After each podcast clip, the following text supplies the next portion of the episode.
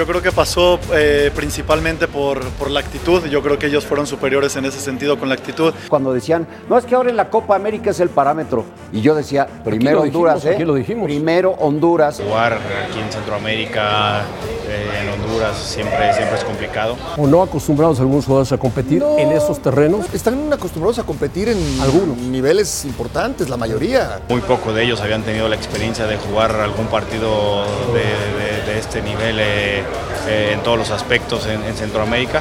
Y ahora viene la segunda oportunidad, José Ramón. Ahora viene esta posibilidad de revertir el momento. Todavía faltan 90 minutos Hay que sacar conclusiones, pero claramente que la esperanza se mantiene intacta. y jugar en el Azteca es, es complicado, es, eh, pesa bastante. Ahora Jaime, el Jimmy Lozano, si es que desea seguir con vida en este certamen, pues tendrá la obligación de ganarle a Honduras. Y además, no es solamente obligación de ganar, es golear. Porque es 3 a 0 y que no te metan. El equipo quiere jugar ya. Soy sincero, entramos al vestidor y quiere jugar ya. Que va a ser un partido totalmente distinto. Entonces, estamos en casa, vamos a cambiar muchas cosas y seguramente que el resultado será otro. Vaya semana para la selección mexicana de fútbol, para el fútbol mexicano en general, aquí en su templo. Se juega mañana el pase a la Copa América, el pase directo al menos a la Copa América. De no conseguirlo mañana ante Honduras, tendría todavía la vía del repechaje. México está perdiendo la eliminatoria 2 a 0. Hay gol de visita como criterio de desempate. Si Honduras marca mañana, México tendría que hacer cuatro. Y a partir de ahí lo que proponga el equipo de Reinaldo Rueda. Bienvenidos todos a ESPN FC, así estamos arrancando semana muy marcada evidentemente por lo que pueda suceder acá, en esta cancha, la del Estadio Azteca, el dos veces mundialista, mismo escenario en donde Honduras ya se metió alguna vez, 6 de septiembre de 2013, a ganar un partido por eliminatoria mundialista y protagonizar así el segundo aztecaso en la historia que ya ha tenido la selección mexicana de fútbol. Uno de sus grandes referentes, autor de un golazo, el primero el viernes pasado en Tegucigalpa, Anthony El Choco Lozano, hablando ya del partido de mañana. No, vamos con la misma mentalidad eh, de ganar. Eh, obviamente sabemos que este va a ser un partido diferente. Aquí en, en- en el Azteca va a, ser, va a ser otra historia, así que no vamos confiados. No, creo que tenemos que salir de- con la misma mentalidad nosotros, eh, esperando que México va, va a salir con todo, que es la realidad. Ellos van a salir a, a dar el, el todo por el todo. Tienen eh, la ventaja de la, de la localía ahora y nosotros tenemos que ser conscientes de que tenemos que defender muy bien. Yo creo que tenemos que salir igual, la misma mentalidad, la misma idea de juego, eh, la misma intensidad y creo que bueno, el partido no va a ser nada fácil obviamente. Pero vamos a intentar eh, clasificar. Sí, la verdad que es lamentable que, que le haya pasado lo que le pasó, la- lo de la lesión. Eh, pero yo espero que se recupere lo más pronto posible, eh, por el bien de él, obviamente, y de la selección de México. Eh, pero para nosotros sí va a ser una ventaja que él no esté, obviamente tiene una experiencia y tiene una jerarquía. Ahí está el Choco Lozano. Estos son los escenarios que tiene México para el partido de mañana. Necesita ganar por tres goles a cero para avanzar de manera directa. Si gana por dos goles y Honduras no anota, el partido va a tiempo extra. Si Honduras marca un gol, obliga a que México haga al menos cuatro. México nunca, nunca le ha marcado cuatro goles a Honduras en la cancha del Estadio Azteca. Con Ricky Ortiz, con Alex Pareja, con Dionisio Estrada, para los tres buenas tardes. Ahora nos vamos explayando cada quien y evidentemente hablaremos mucho del tema, pero así de entrada, México remonta la eliminatoria mañana y avanza a Copa América, si no, ¿y por qué, Diony? Buenas tardes. ¿Qué tal, Ricky? Saludos, por supuesto, a Alex y a Ricky Ortiz. Sí la remonta. No pienso que México vuelva a tener un partido malo como lo tuvo el viernes anterior. Hay que ver si esta Honduras es capaz de eh, repetir un partido eh, como lo tuvo también el viernes anterior. Yo lo veo eh, complicado.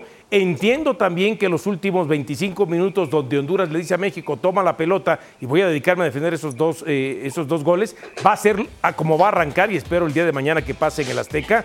Creo que tiene México los jugadores, eh, tiene las condiciones, está en su escenario, la altitud juega por supuesto, aunque a veces no han hecho pesar esa diferencia, pero sí Ahora. veo a México remontando. Ahora vamos profundizando en cada uno de esos argumentos más o menos que expones como razones del sí. México lo remonta. Ricky Ortiz, buenas tardes. ¿Remonta México? Sí, no. ¿Y por qué? Hola, un abrazo a los tres. No, no remonta México. Mira. No remonta porque el 2 a 0 eh, no fue una casualidad. No fue que tuvo un partido malo de 10 México. No es que México dominó, mereció mucho más. No, mereció perder. Y a pesar de tener más la pelota, pateó dos veces al arco y tampoco fue gran cosa. Eh, está muy lejos México del nivel que puede dar. Eh, creo que Honduras está mucho mejor de lo que ustedes piensan.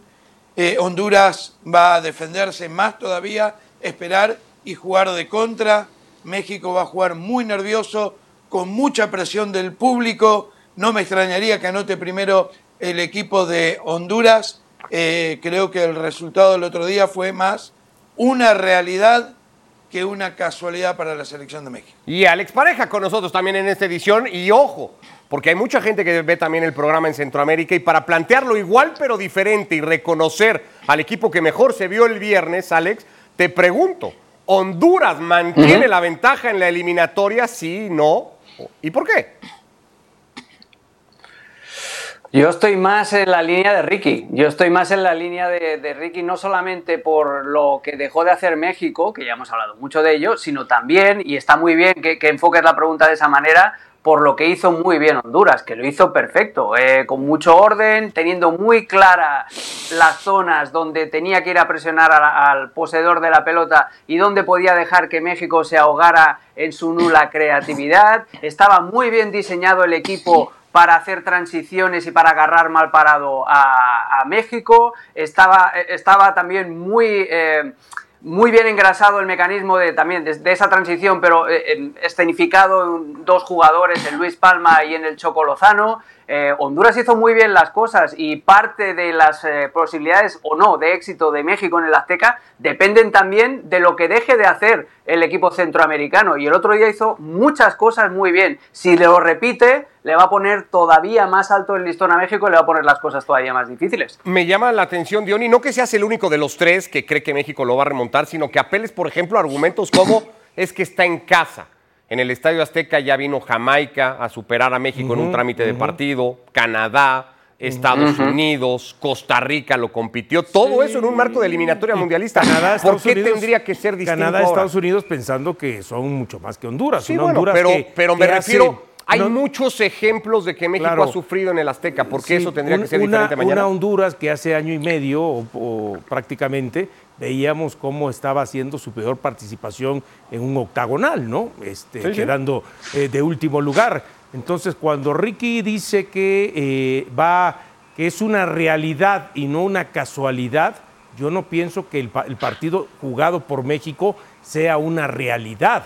Yo creo que fue una mala noche del equipo mexicano y si a eso le agregas lo que hizo Honduras, que fue sensacional, que ha jugado tal vez el mejor partido en mucho tiempo, en los últimos 3, 4 o 5 años. Entonces lo entiendo, pero ojo, no es la realidad del nivel del, futbolista mexicano. Entiendo lo que dices tú, que la casa no, de, la selección que puede jugar mejor. Entiendo que dices que la casa no se ha hecho pesar. Sí, pero contra selecciones, por lo general, de mucho mayor nivel de la hondureña en los últimos Jamaica y Costa Rica hicieron partido. Bueno, algo para Dionisio.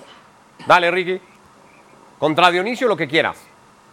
No, que sí, no, lo que pasa es que Dionisio no entiende, no quiere aceptar que cuando se dice México juega en casa es cuando juega en Estados Unidos, no México. Si juega más en Estados Unidos que de local, o estoy equivocado. Y cuando juega en Estados Unidos lo reciben con, con rosas y, y, y bombo. En México le dan con todo. Ya no se siente de local en México. Por eso la pregunta tuya es muy buena, Ricardo. Gracias. Contra los equipos que no le fue bien de local, ¿por qué le va a ir mejor contra, contra Honduras? Si están acostumbrados a ir de shopping a, Dallas, a Las Vegas, a California, ahí es donde juega México. Y eh, así ha sido, por lo menos eh, recientemente. Eh, el asunto de la presión, Alex, en un escenario como este, con México tan condicionado, con, con la gente y la afición tan polarizada, porque hace rato que la afición en México está muy polarizada con este equipo, ¿puede jugarle una mala noche mañana al equipo de Jaime Lozano? Sí, pero a estas alturas ya deberían tener la piel bastante dura los, los futbolistas del Tris, que estamos hablando de una situación parecida eh, que ya se ha vivido anteriormente. Eh, también, bueno, les pueden poner vídeos eh, de estos del equipo de social media, ¿no? De la Federación Mexicana para que les levanten un poquito la moral también. Yo no creo que... la- Aquel de claro, somos un ¿verdad? equipo de oro, ¿no? Deben, deben de servir.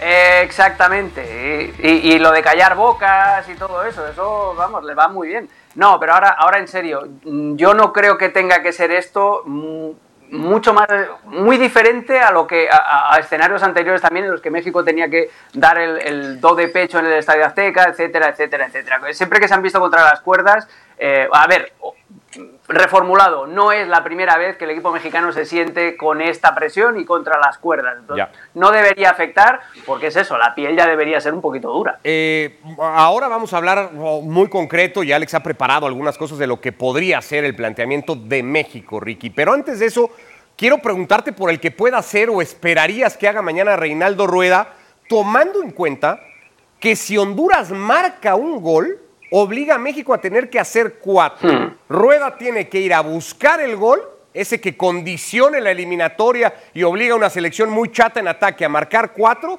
o Rueda tiene que priorizar el cero atrás. No, priorizar el cero atrás primero, pero buscarlo con mucha a un disciplina, mourinhista cautela, también yo, ¿no? inteligencia. ¿A quién le fui a preguntar? Te Yo lo pusiste digo. de Claro, pechito.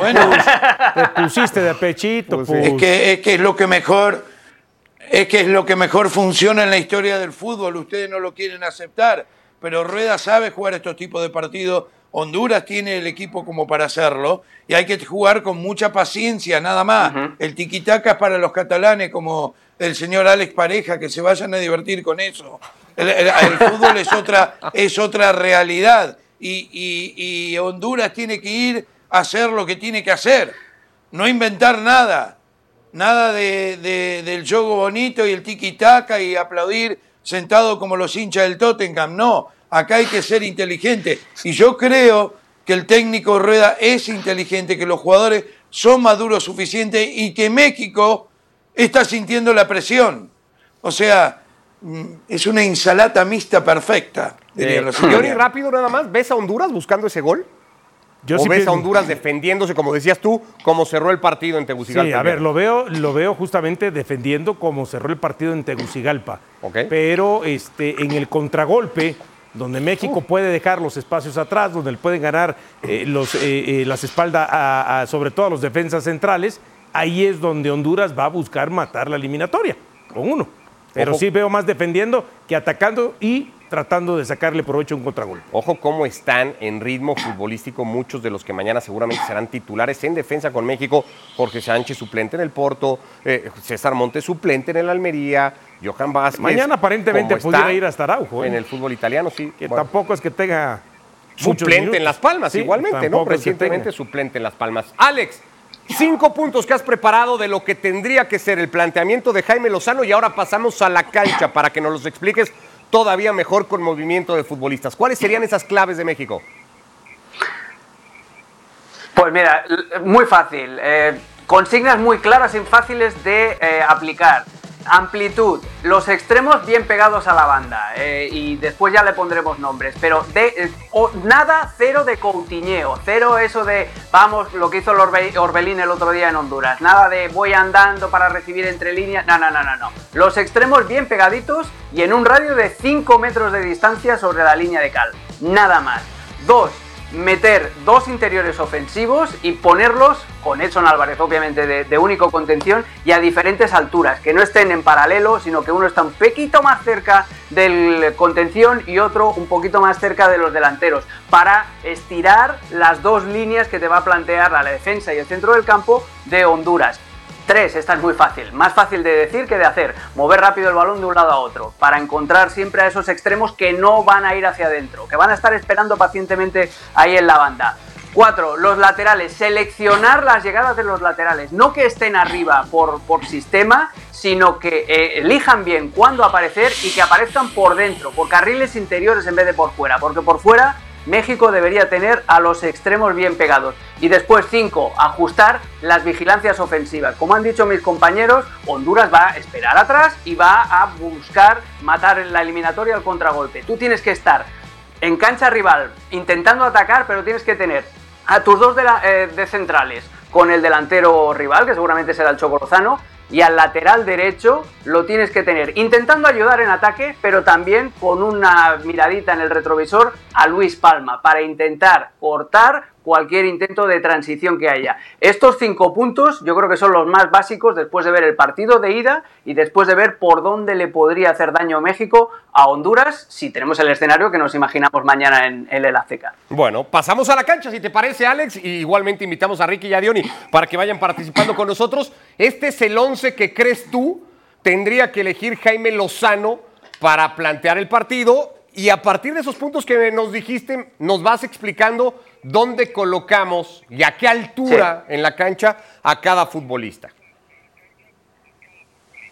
Mira, la defensa, eh, la explicación, aparte de que no está ninguno en su mejor nivel y que tampoco los, suplentes tampoco te, ofrecen un salto de calidad, eh, yo repetiría con los mismos porque ya tienen la experiencia de haber jugado contra Honduras eh, la semana pasada y saben lo que los pequeños truquitos, lo que les puede hacer. Ahora, en el centro de la cancha, colócame a Edson un poquito más cerca de los, de los eh, defensores, colócame a Chávez a una altura intermedia y colócame a Orbelín un poquito más hacia adelante, lo que te he explicado. Eh, ahí, ¿ves? Chávez un poquito más, Orbelín, eso es, ¿ves? Alturas diferentes y colócame, por favor, al Chucky Lozano y a Uriel Antuna lo más cerca de la banda posible, para que Chávez y Orbelín encuentren espacios por dentro, no solamente para eh, flotarle balones, para filtrar balones a Henry Martín, sino también para el disparo desde la frontal. Los dos, tanto Luis como Orbelín, tienen un muy buen disparo. En ataque,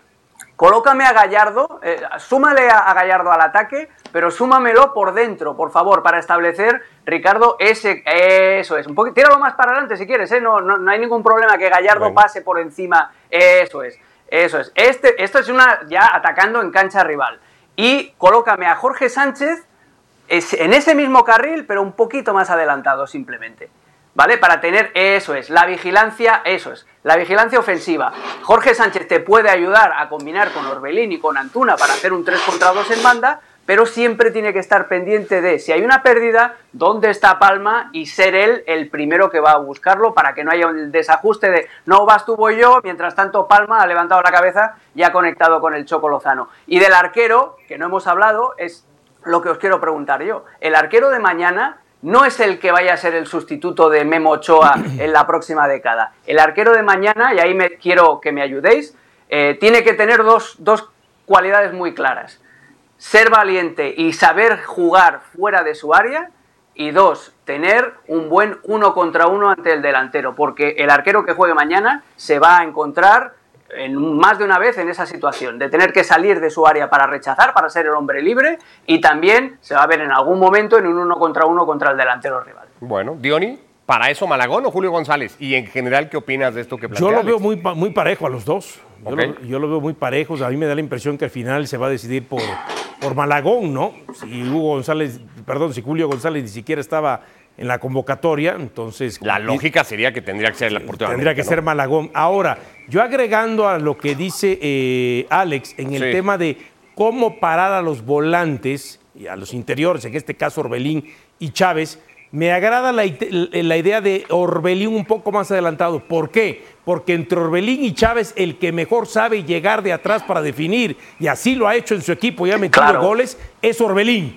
¿No? Que, es de lo que juega en el AEK, no de lo que lo puso el viernes pasado en Exactamente, ahí es por eso cuando regresa a ser un volante interior, está mucho mejor ubicado y con posibilidades entonces de generarte. Chávez un poco más retrasado, ahí sí le compro más el discurso de que cualquier rebote, Chávez es el que lo recoge porque tiene mucho mejor disparo que el propio, eh, eh, eh, que el propio Orbelín. Entiendo lo de los extremos porque México, a ver, no ganó ni un mano a mano estando en Honduras no, no fueron capaces de ganar los manos a manos. Y, partiendo de ahí, pues esa es la idea de tenerlos muy abiertos, que ganen los manos a mano y que de pronto sientan el apoyo cuando suba Gallardo para que interiorice o cuando pueda subir Jorge Sánchez si es que termina. Hay un tema que además no se lo pregunté a Alex, pero te lo tiro a ti, Ricky, y que intervenga Alex. Alex pone a Henry Martín y no a Santi Jiménez. ¿Tú coincidirías con esa apuesta?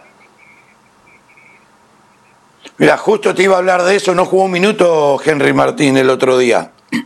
Y Raúl Jiménez era la semana pasada si era Raúl o Santi. Y en los últimos 10 meses ustedes me han preguntado 10, 20, 50 veces por semana por Santi Jiménez y hoy casi ni lo nombran. El problema es el siguiente, es que para mí si juega Henry Martin, que probablemente sea mejor o no, eso me lo dicen ustedes, son medio manotazos de ahogado del técnico, porque eh, eh, que, que está probando eh, sobre el filo de la navaja. ¿No era Santi Jiménez el mejor delantero de México o de Europa, decían ustedes? Y ahora No, no, resulta tranquilo. de que no es ni siquiera titular con...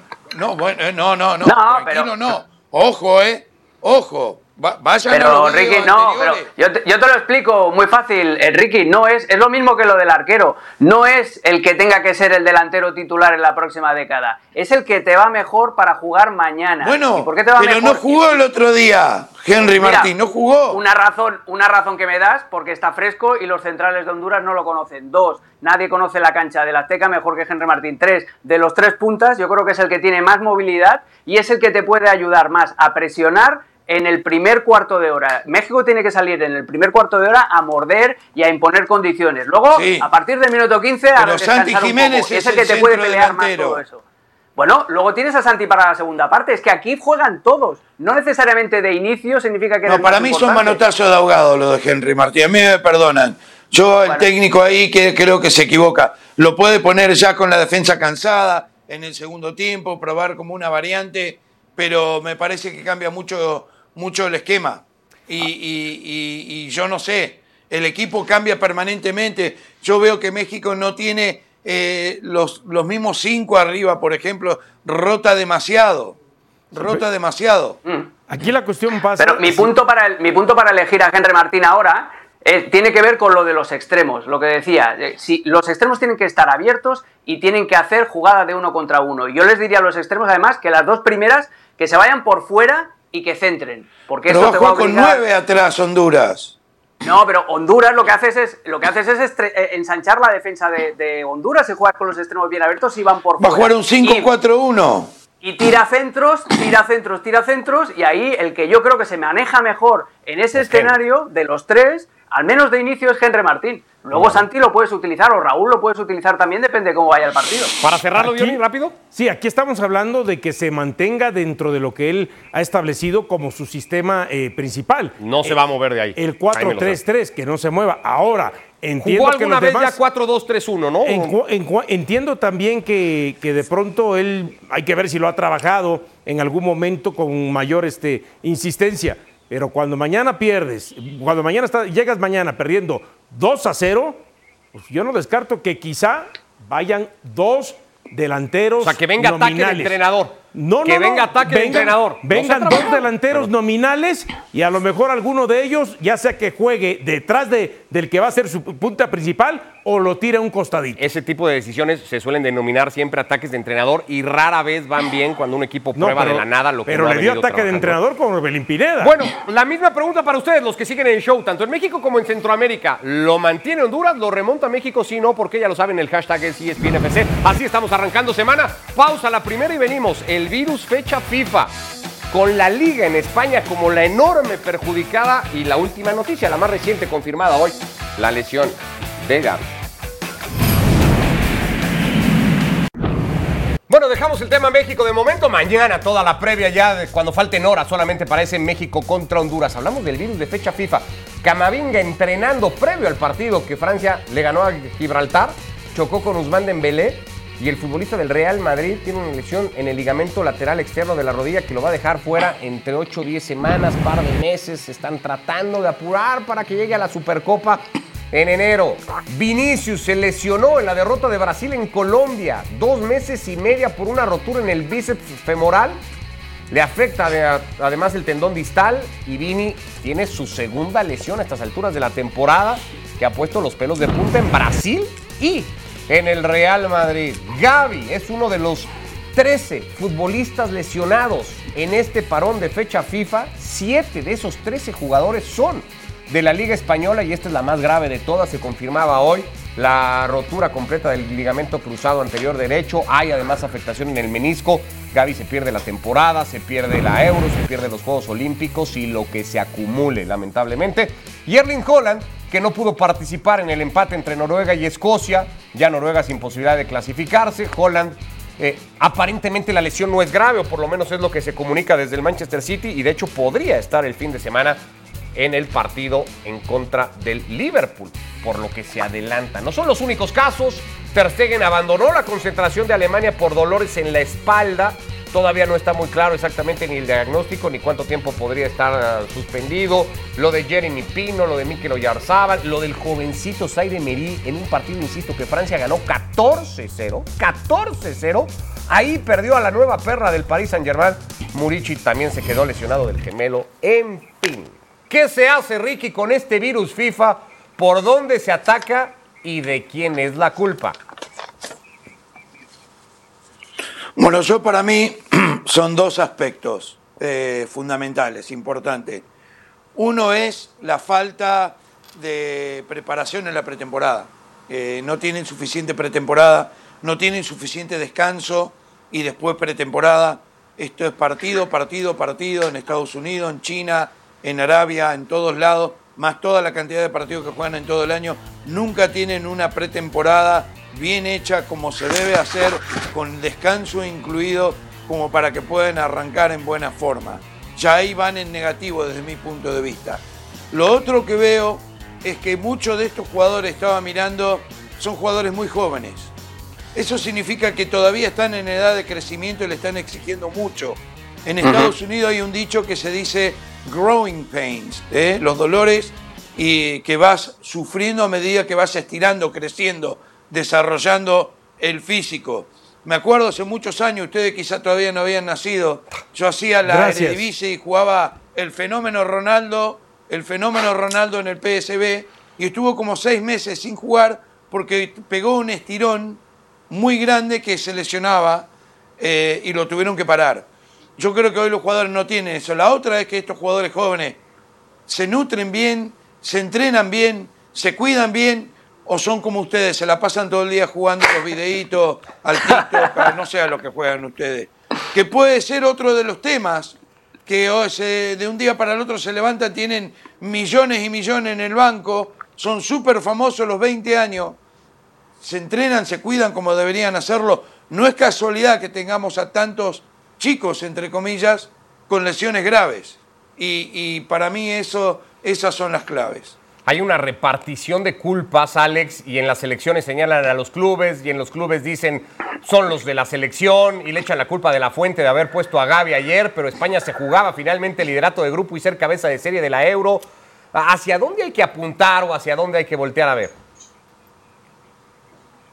Es un problema colectivo. O sea, Ricky ha dado con dos claves importantísimas, lo de la falta de pretemporada, lo de exigir cada vez más a jugadores cada vez más jóvenes que están eso en proceso de maduración. Growing Pains llegó a ser una, una sitcom, era la, la telecomedia aquella de Kirk Cameron, ¿no? Era, en, en España se tradujo como los problemas crecen, si, si no voy equivocado.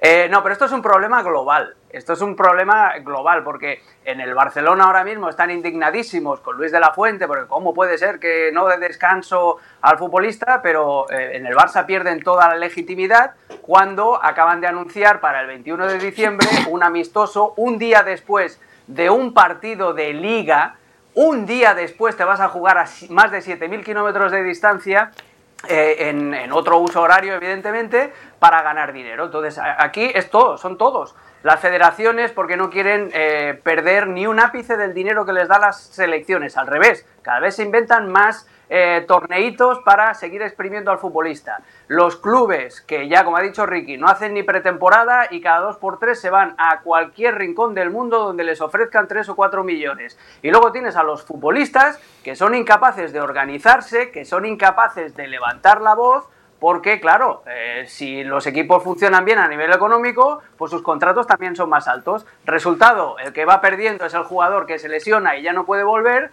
y el que pierde sobre todo es el aficionado, porque es imposible mantener el mismo volumen de, partidos que estamos teniendo ahora sin que la calidad se resienta. Es así. Eh, eh, hay un tema ahí de círculo vicioso igualmente, ¿no, Diony? Por cierto, esto salió a decir Javier Tebas. Llevamos años denunciando las ah, ampliaciones de competiciones por parte de FIFA que saturan el calendario anual de fútbol, decisiones que además la FIFA toma de forma unilateral sin acordar con las ligas domésticas, pero pues lo que aquí se viene diciendo, también las ligas tienen responsabilidad, los clubes tienen responsabilidad y los futbolistas, Claro. Johnny, que quieren todos contratos de 100 y 150 millones de euros, pues necesitan ponerse a jugar partidos, porque si no, no hay manera de pagarles esos Todos son culpables y todos son responsables. Y al final nos lleva a la misma situación. Lo económico sobre lo deportivo. ¿No? ¿Por qué queremos más partidos? Por el billete. Todos, todos los clubes, porque les entran más, las asociaciones, las confederaciones, ¿no? Este, eh, a nivel de clubes o a nivel de selecciones es mientras más torneos hagamos, hay más billete, más derecho de transmisión, y lo acabas de decir también en el tema de los jugadores. Entonces, todos son culpables al final de cuentas.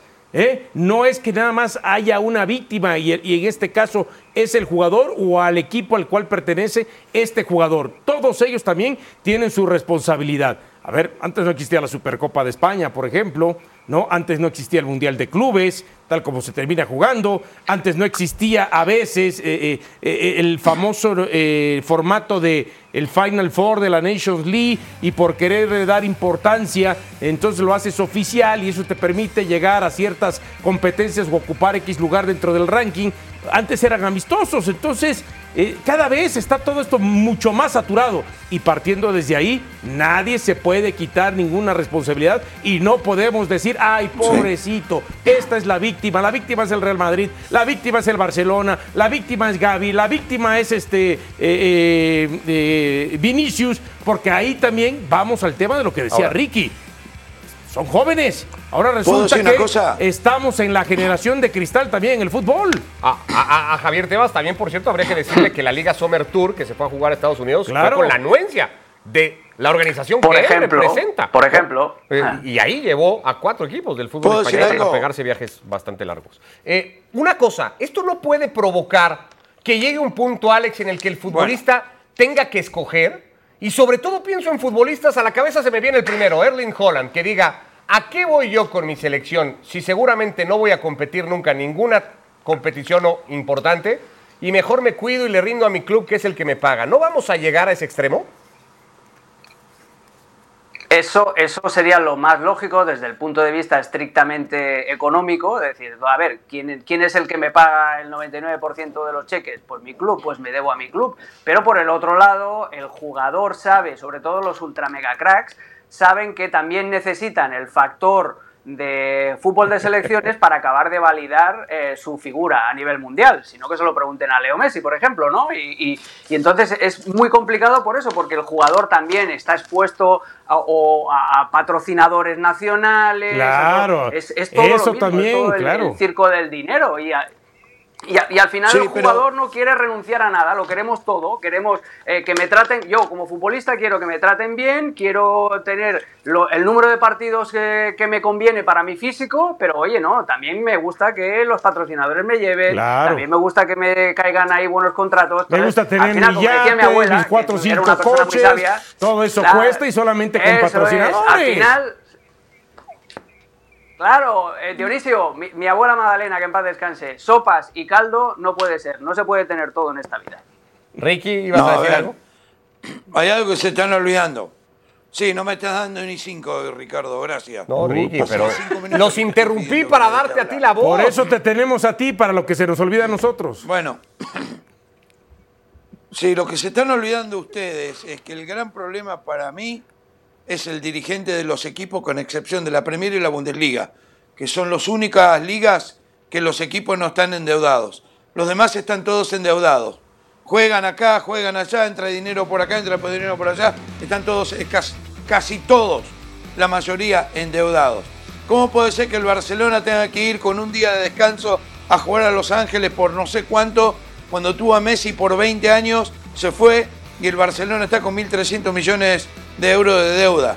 El- lo mismo con el Real Madrid en mucho, y muchos equipos, los equipos italianos, los equipos de Francia, los equipos de Portugal. Benfica debe 300, 400 millones de euros, por lo que tengo entendido, uno de los equipos que más jugadores ha vendido en la historia del fútbol.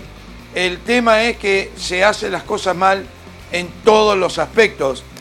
Y después viene este empuje porque la selección y, y las asociaciones hacen dinero también. El jugador no, pero la asociación sí. Claro. Y lo necesita. ¿Por qué te crees que México juega todos los partidos en Estados Unidos? ¿Por qué te crees que con Argentina, con Messi van a todos lados? Porque les entra Mm. dinero. Entonces van a tener que jugar en la selección. Haaland no puede decir que no a, a- a- a la selección. No, no, no lo lleva a ningún lado a la selección. Increíble que alguno de ustedes lo tenía como candidato al balón de oro. No puede Ah, pero- clasificar ni una clasificación de la Ricky, Euro. que es un Nada. deporte colectivo el fútbol, que son 11 futbolistas, que, que Michael Jordan en un, No, equi- en un equipo de no, ¿qué me va a comparar Haaland con Michael Jordan? yo, no haría absolutamente Anda a hablar de nada. sitcoms. ¿Qué me Y- va y a comparar cosa. Michael Jordan con Haaland? Anda a Ah, hablar bueno, de- es igual. Bueno, pues te digo bro. LeBron James o cualquier O otro que no, te, que no te toque el corazoncito. Pero la Vos te última. tocas bien la guitarra. Sí, yo te- te- tengo tres o cuatro y cuando quieras te, aquí hacemos un, una- un dueto. Eh, Sí, Ricardo, dedicate a eso. Esto se pasa cuando, cuando me deje, cuando, cuando ahorre el suficiente dinero, no tengas, no tengas cuidado. Eh, Ricardo, lo que lo- no estamos tocando, que es que el calendario se tiene que partir. Eh, la solución para esto es que se dedique un mes cada año al fútbol de selecciones y que se concentre todo eso allí. Y ya está. Y, porque esto de ir alternando club, selección, club, selección. Que alguna al vez- final, eh, los que- que alguna vez fue la propuesta. cada semana. Se muere la propuso rusa. Alex. Sí, sí, sí, la ruleta rusa. Lo Pero- propuso Arsène Wenger hace Claro, no mucho, ¿no? sí, Estuvo ahí, exactamente. está ahí y que la fueran dos meses al año donde, fútbol. donde nada más las selecciones tuvieran participación y entonces ahí se definiera todo. Las No sé. eliminatorias, las No sé si clasificaciones. se muere mes. el fútbol. El que se va a morir es el productor si no hacemos pausa, así que volvemos. Por los patrocinadores, Ay, Ricky. por los Dionisio le crece la barba, se agarra una patrocinio. Claro, no andes llorando, Ricky. venimos en ESPN FC. Ortiz.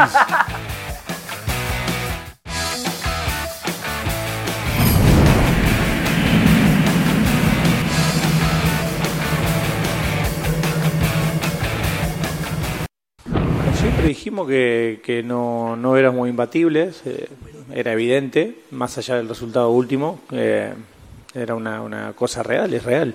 Y, y hay que estar preparado para esto y hay que estar preparado para seguir compitiendo. Eh, a nadie le gusta perder, ese- eso está clarísimo. Eh, nosotros somos los primeros que, que queremos recuperarnos. Tiene un condimento este partido que, bueno, no basta mucho para que el jugador salga preparado a la cancha. Eh, es un clásico, es Brasil, ese es su cancha. Tiene un, condimento especial y no, no, hace falta recordar esos viejos momentos, sobre todo porque pasó tanto y son dos años, dos años y medio me parece, y los jugadores, eh, algunos son otros y pasó el tiempo y bueno, eh, creemos que más enfocarse en lo de ahora y que es lo realmente importante. Los dos gigantes sudamericanos llegan tras perder en la fecha más reciente de la eliminatoria. De hecho, Brasil, liga par de tropiezos. Y no sé si lo sabían, si no se los contamos, pero nunca en la historia ha perdido tres partidos consecutivos en este tipo de encuentros. Y de hecho está invicto Ricky como local en eliminatorias mundialistas. Mañana puede arder Troya. Mañana Argentina puede ganar en el Maracaná el partido. Bueno, lo puede ganar porque no están ni Neymar, ni Richarlison, ni Casemiro, ni Vinicius, y está muy caído el equipo brasilero, tiene algunos jugadores muy veteranos. eh, y Argentina perdiendo con Uruguay, yo creo que es algo que le sucede que es muy bueno para la selección argentina, para volver a poner los pies sobre la tierra. Y como dijo Scaloni, no somos imbatibles, tenían los humos muy subidos desde mi punto de vista. Fue una clínica de fútbol por parte de Uruguay y esto hace de que Argentina ahora tenga que eh, rearmarse para jugar contra Brasil. Lo que espero es lo siguiente, y les digo la verdad, yo espero uno de los partidos más ásperos y con más tarjetas que vamos a ver en mucho tiempo. Eh, Brasil, primero, no quiere perder, segundo, no quiere perder con Argentina, tercero, nunca perdió en las eliminatorias de, local eh, y nunca perdió tres al hilo. Imagínate cómo van a salir, cómo va a estar el público en el Maracaná, que ya se vendieron todas las entradas más de 70 mil para jugar. Acá no importa si le dan a Messi o no le dan, por más que lo quieran, que lo respeten, que amigo Neymar o lo que quiera. Esto cuando hablamos de tapones de punta es lo que espero el día de mañana en ese partido. Diony, ¿qué partido ves mañana en Río? Yo no descarto, para, al contrario, pongo favorito a Argentina, pienso que lo va a terminar ganando, eh, las ausencias que tiene Brasil son muy, pero muy importantes y a veces con algunos jugadores que terminaron eh, lesionándose les ha costado. Le sacó el empate Venezuela sobre la hora. Uruguay les terminó ganando. Este, eh, ahora Colombia pierden contra Colombia, que lo perdía, lo ganaba 1-0, lo pierde 2-1. Yo estoy empezando. Y a eso agrégale el tema del director técnico. Creo que ese es un tema importantísimo. Y yo no sé si la Confederación Brasileña de Fútbol en algún momento, Ricky, vaya quizá a meterle un poco más de presión a Ancelotti, aunque a- todo esté apalabrado. Es el Real de que Madrid, se- no de lo que va a soltar el Bueno, Madrid, de que será, pero eso es una cosa, pero va a tener que meter algún tipo de presión si esto se complica. Está por extender Hoy el Brasil contrato, quinto. Dionisio. Hoy Brasil es quinto Para de de repetir todo lo que dicen de España. Alex, ¿qué va a pasar mañana en el Maracaná si tuvieras bolita de cristal? Eh, Ya sabes que yo soy muy malo pronosticando, estamos en una quiniela juntos y, y soy siempre el, consta. el vagón de cola. Pero a mí no me, extrañaría un empate. Eh, sí, sí, sí, sí, pero aquí transparencia, ¿eh? Eh, cuando, cuando hay que decir las cosas se dice. No, eh, a mí me huele a un empate también. A mí no me extrañaría que, que el partido fuera empatado. Eh, yo creo que los dos entrenadores tienen la posibilidad de hacer ver a su plantilla que están ante una muy buena oportunidad. Scaloni, mm, una oportunidad de demostrar que lo de Uruguay fue un accidente, aunque Uruguay, como ha dicho Ricky, le dio un auténtico baile a Argentina. Ese partido fue espectacular. Y en el caso de Brasil, yo creo que no hay mejor analgésico posible para disipar las dudas. Y ahora que va a haber tres meses de parón de fechas FIFA, que ganar a Argentina en, en tu cancha. Eh, va a ser complicado desde el punto de vista de Brasil. Yo vi a un equipo que se parte en dos. Eh, el 4-2-3-1, este son los cuatro defensores y, los dos contenciones contra los cuatro que atacan, y eso le costó caro en el último tramo de partido contra Colombia. Argentina es mucho más equipo, mucho más compacto, pero tiene que hacer retoques también. Otamendi el otro día quedó retratadísimo en velocidad contra Darwin Núñez, y es una de las cosas que Scaloni debería tocar, que ya ha dicho además que va a hacer cambios. Igualmente se da casi por un hecho que Ángel Di María sería titular mañana en detrimento de ¿Tú Nico? González. Para, Claro. también. Eh, en esa misma quiniela en la que comparto con Alex, yo puse 2-0 Argentina. Así que estoy con que Argentina. O sea, estás gane. conmigo, pues, de que Argentina gana. Estoy contigo. Mientras que, que Ricky abrió, abrió el paraguas. Coincido contigo, porque Abrió estar el contigo me parece demasiado- demasiado pa'lante. Ti- tien- Coincido Tienes contigo, que ser un más. poco más humilde para admitir. Pero Abrazo, Ricky, Alex. Ve a abrir placer, el, paraguas, Ricky, por otro lado, Chao, por favor. chao. qué Abrazo, Increíble. Campeones del mundo y pensando en empate. semana igualmente. Hacemos una pausa y venimos. Italia tenía que sacar las papas del fuego en Alemania ante Ucrania para poder estar en la Eurocopa y defender su título.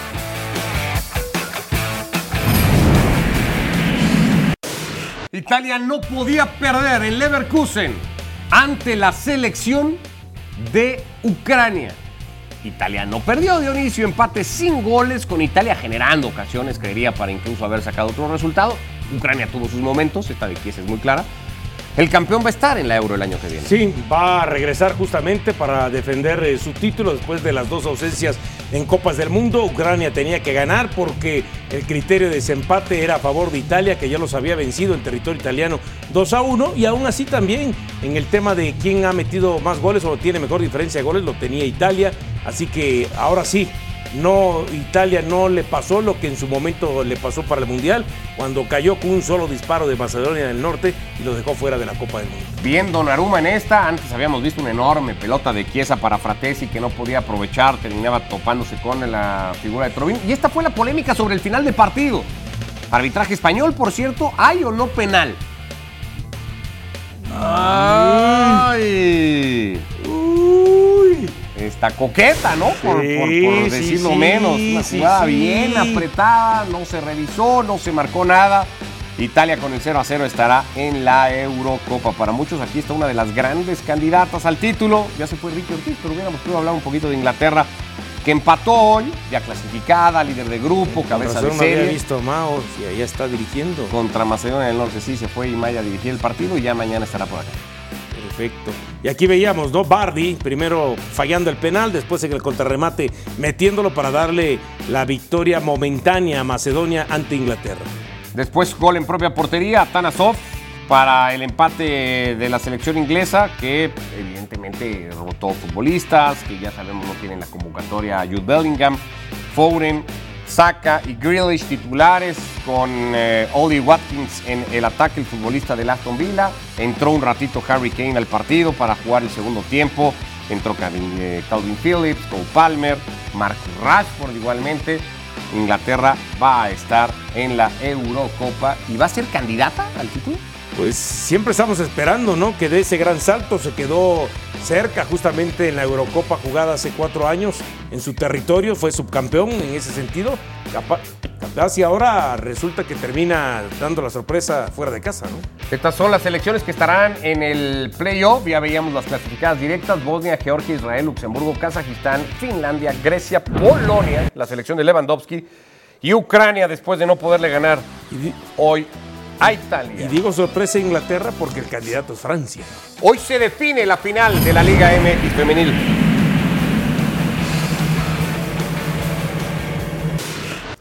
Bueno, semifinal de vuelta del fútbol femenil en México, la Liga MX 2 a 2 había terminado el partido en Guadalajara.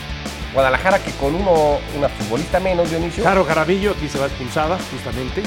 Y después con una menos aparece. ¿Justamente porque es la imagen que vimos o justamente porque está bien expulsada?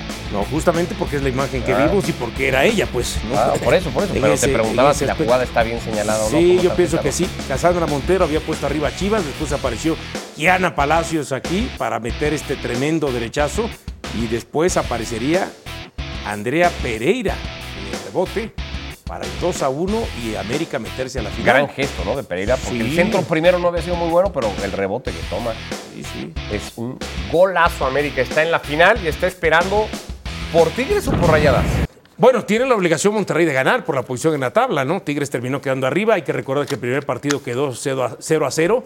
Y si hoy Monterrey no es capaz de meterse a la final, será el partido de despedida de Eva Especo, que ya lo había anunciado semanas atrás, de que al acabar la temporada se iba de, eh, de Monterrey como directora técnica. Bueno, pues para confirmarse fi- semifinal de Clásico Regio, América está esperando a cualquiera de las dos que avance para jugar por el título del fútbol mexicano en la Liga MX femenil. La serie está de momento 0 a 0. Está jugada en el primer partido que termina Sí. pegando en el poste. Insisto, el empate en el global le favorece al equipo de Tigres, no necesita ni ganar. Monterrey obligadísima y vamos a ver si ante esa obligación de salir a buscar los goles no termina llevándose eh, eh, varios en contra. En una de esas se da la misma final varonil y femenil, ¿no? Que es lo que muchos están creyendo. Sí, sí, sí. Gracias, Johnny. Gracias a ti, Ricky. Gracias, Alex Pareja, ya Ricky Ortiz. La versión de podcast de ESPN FC igualmente disponible lunes a viernes. Acá los esperamos.